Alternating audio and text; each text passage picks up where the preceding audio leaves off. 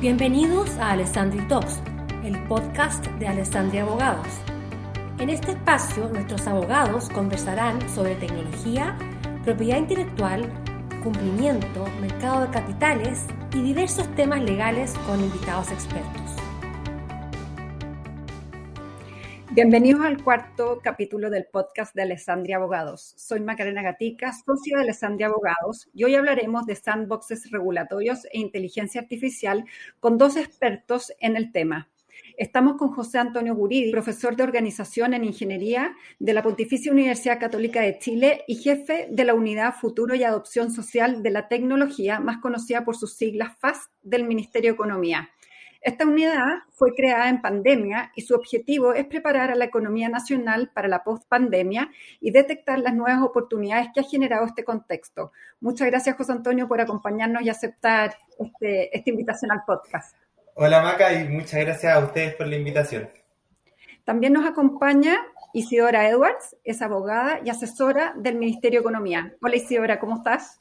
Hola, Macarena, ¿qué tal? Muchas gracias también por la invitación. Un gusto. Gracias. Para comenzar, cuéntanos un poquitito cómo nació esta unidad FAST y cómo ha evolucionado en el poco tiempo que lleva, eh, porque solo desde este año, ¿no, José?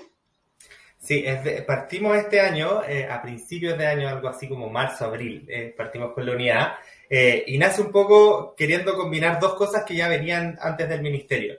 Eh, por una parte, teníamos que la pandemia había impulsado los programas de digitalización y en particular el Digitaliza tu Pyme muy, muy fuertemente en el último año. Eh, había pasado a entregar 20.000 beneficios a 230.000, entonces había que ver cómo consolidábamos ese crecimiento.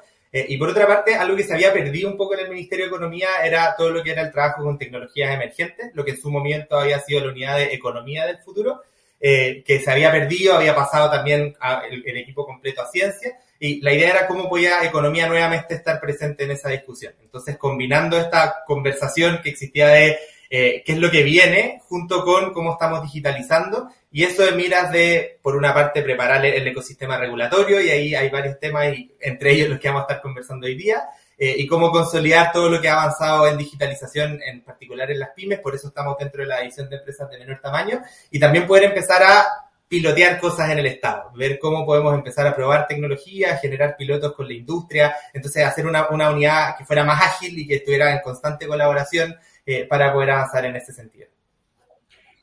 Les quiero comentar que a José yo lo conocí cuando trabajaba en el Ministerio de Ciencia y específicamente en relación a la política eh, nacional de inteligencia artificial.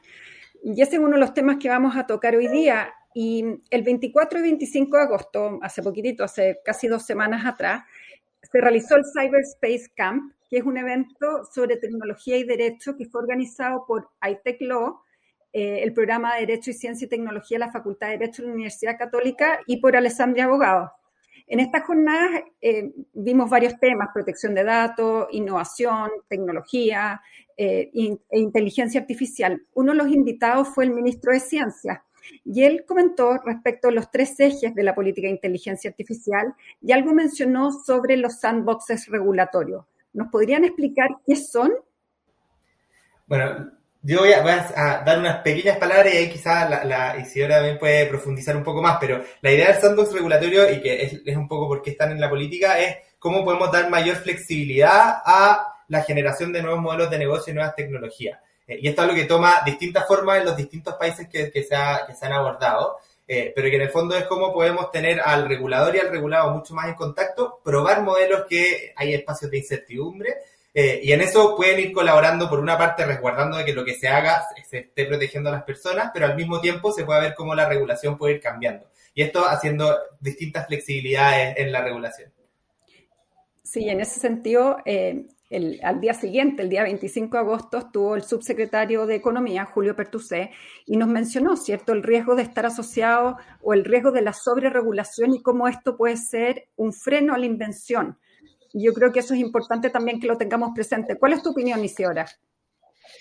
Sí, ahí justamente quería mencionar y también complementando lo que dijo José Antonio, eh, lo que estamos intentando eh, por parte del Ministerio de Economía es justamente avalar estos espacios de, eh, flexibilidad ¿Y, por qué? Porque nos interesa ver cómo la tecnología está interactuando con, las normas y es que las normas se están adaptando al avance tan rápido de la tecnología. Y eso justamente el por qué el subsecretario de Economía dio tanto énfasis al, que regular en exceso mata o finalmente termina creando una inmovilidad de creatividad e invención.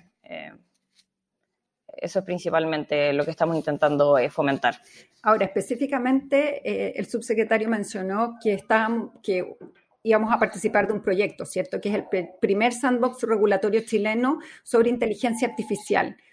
¿De qué se trata? Porque hay bastante desconocimiento al respecto. Yo creo que entre todos opinamos cuando, o es fácil criticar cuando conocemos poco de qué se trata. En eso, como un, poco el contexto antes quizás de, también como para aclarar un poco los sandbox en general, pero eh, el fondo esto es algo que nace en, Reino Unido principalmente, pero que ya ha ido expandiendo a varios lugares, como lo que decía antes de experimentar regulatoriamente, pero toma distintas formas dependiendo del país donde se implementa. O sea, no es lo mismo el sandbox en fintech en Reino Unido o en vehículos autónomos en Alemania eh, o en Singapur, que también tienen distintos temas. Entonces, cada uno, dependiendo de su propia regulación, ve, especialmente en mercados regulados, cómo flexibilizar ciertas normas que ahí se necesita identificar quién es quien puede hacer esa flexibilización, qué actores están interesados en participar, etcétera. Eh, y eso hay que ver cómo se puede hacer en Chile. Eh, y en particular, dado que está la política muy, muy pronta a ser lanzada, esperemos en las próximas semanas, eh, parte, parte del foco en inteligencia artificial es justo porque es como una tecnología que eh, genera ciertos espacios de incertidumbre, habilita un montón de nuevos modelos de negocio en distintas industrias. Entonces, ¿cómo podemos generar mayor innovación en esas industrias, flexibilizando ciertas normas que quizás podrían frenarla? Y también para que el regulador pueda ir aprendiendo en ese proceso. Eh, pero justamente lo que viene ahora, y que esto sigue un poco la filosofía que ha tenido siempre la política de ser lo más abierta posible, es un proceso en que construyamos cuál es ese sandbox para Chile. Eh, entonces, acá, más que decir hoy día tenemos el modelo de sandbox específico, es abrimos este proceso de discusión que va a durar los próximos meses para que definamos qué entendemos como sandbox en Chile y qué es lo que vamos a implementar. Ahí, ahí para complementar un poco lo que dice José, es también tenemos que entender, y, aquí se ha generado una, yo creo que un error en la interpretación, eh, porque en el fondo la inteligencia artificial es una tecnología de propósito general que impacta a múltiples sectores y no solamente eh, trata datos personales, sino que eh, trata datos de distintos sectores. Y en ese sentido hay varios ejemplos que nosotros generalmente mencionamos, tales como eh, el ejemplo de Alemania, los minibuses eléctricos automatizados, también el Reino Unido. Reino Unido no solamente en el sector de la energía, sino que también en el sector de, fintech, eh, también en el sector, eh, también por ejemplo tenemos el caso de Holanda, que ha implementado sandbox regulatorios en el, en, el sector de la energía. Por lo tanto, en ese sentido, es, es, un error pensar que el único espacio de experimentación es con datos personales. lo que nosotros estamos intentando hacer es fomentar y potenciar modelos de negocio que no solamente tienen relación con datos personales. Y por lo mismo, y ahí eh, José Antonio lo mencionó muy bien, la finalidad de este proceso es liderar una discusión en la cual vamos a determinar cuál es eh, ese espacio, o sea, qué sector, en qué sector vamos a implementar este sandbox y, eh, y, con qué características vamos a implementar. Y por lo tanto vamos a terminar con una, con una hoja de ruta que nos va a permitir deliberar en qué sector, como ya lo mencioné, y con qué características y finalmente cuál va a ser el modelo de gobernanza de, ese sandbox regulatorio. Entonces podría ser perfectamente que se eligiera una industria que no afectara directamente o que no necesitara insumos de datos personales. Por ejemplo, si fuera uno de los riesgos, ¿cierto? Exactamente, y, esa, y esa es un poco la idea de este proceso, como poder identificar dónde están esos espacios, porque necesitamos un match que es bien único al final, que es que tengamos alguna entidad que sea capaz de generar esa flexibilidad regulatoria en distintos ámbitos, puede ser, no tengo idea, normativa ambiental, normativa energética, puede ser en temas de salud, que ahí uno ya entra en algo más sensible, pero al final es como cómo se hacen esas pruebas que ya se hacen hoy día en, en otros ámbitos, no en la tecnología, eh, pero es identificar ese actor que lo puede hacer dentro del sector público y de los reguladores y que haga un match con una industria interesada en innovar. Entonces necesitamos encontrar ese espacio donde tenemos las facultades para que el regulador pueda flexibilizar y existe un emprendedores o, empresas también más grandes y más consolidadas que estén interesadas en probar tecnología y modelos de negocio con esa flexibilidad. Y, ese no es un proceso que se va a dar automático. Eh, dentro de Latinoamérica están empezando en algunos lugares, tenemos un caso en Colombia que justo es con datos personales, eh, pero en nuestro caso nosotros creemos que, que puede ser en otros espacios. Eh, ciertas conversaciones iniciales han emergido sectores como la energía eh, y que puede ser cosas súper distintas, tratando normativas distintas. obviamente en un futuro, quizás, y esto es una conversación que también podemos seguir, pero en el fondo con una ley de datos personales sí se podría trabajar en datos personales, pero eso también es una deuda que todos sabemos que tenemos que avanzar.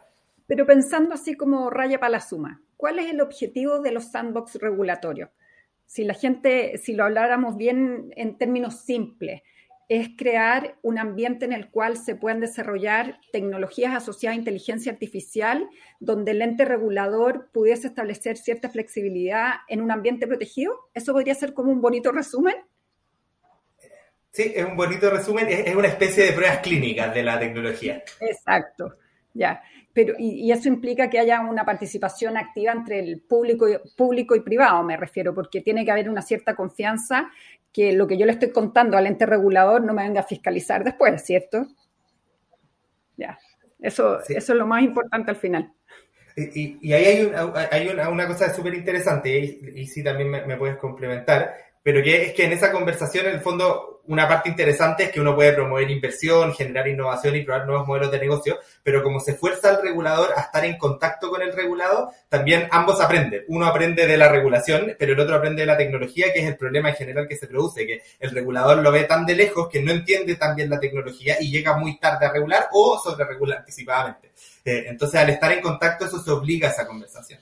Eh, exacto, ahí complementando a, José, el problema aquí es que lo que queremos generar es conocimiento, eh, queremos que los entes que están regulando entiendan cómo funciona la tecnología y se despliegue la tecnología de forma tal que se generen aprendizaje. Y en ese sentido también puede participar la academia, pueden existir distintos tipos de modelos de gobernanza en donde se pueden proponer a distintos actores que van a estar participando de este sandbox. Y por lo tanto no tiene que ser solamente, digamos, regulador y regulado, sino que también puede estar la academia.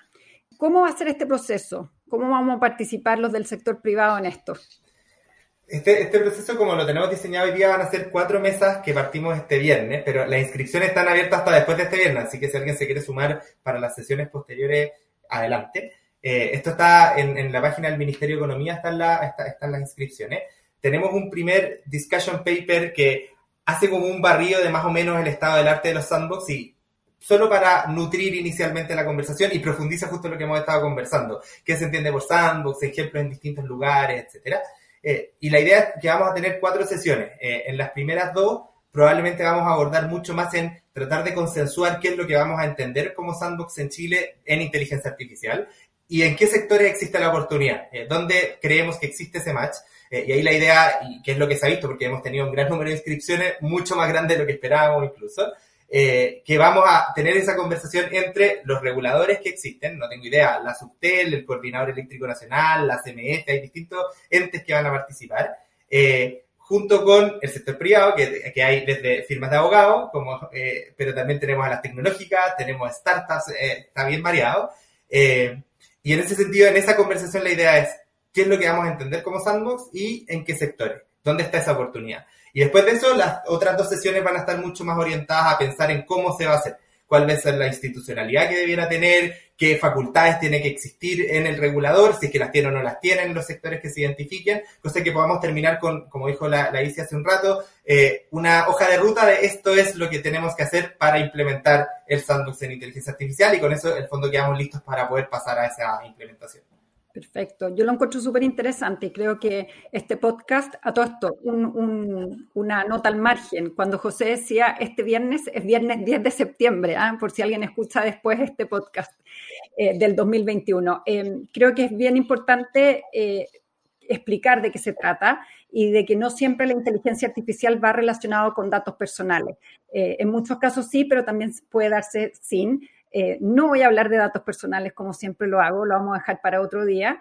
Eh, esperamos que eso sí el proyecto avance. Y nada, les quiero agradecer su tiempo eh, por haber aceptado la invitación a participar en este podcast. No, muchas muchas gracias a ustedes por la invitación.